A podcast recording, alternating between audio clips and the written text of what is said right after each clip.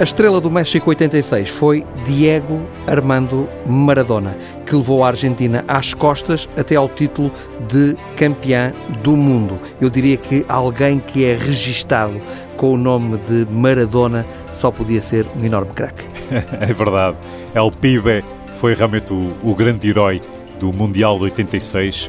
Nunca eh, na história dos Mundiais e nem depois eh, deste Mundial houve um jogador tão decisivo como Maradona foi neste título da Argentina. E repara, para muitos, a partir deste Mundial, Maradona passou a integrar o Olimpo dos grandes craques da história, até aí ocupado por Pelé, Di Stefano ou Cruyff.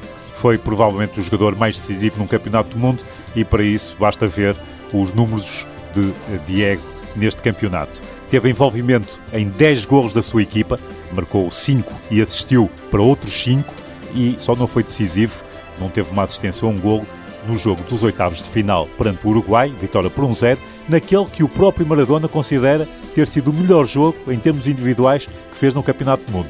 Há coisas irónicas.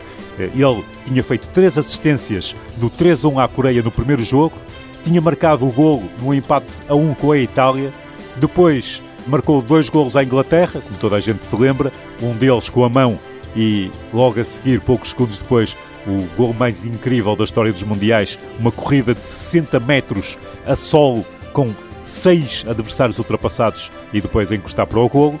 Depois da meia final decidiu ao fazer os dois golos da vitória por 2-0 à Bélgica e na final fez a assistência para o 3-2 decisivo assistindo por Rochaga.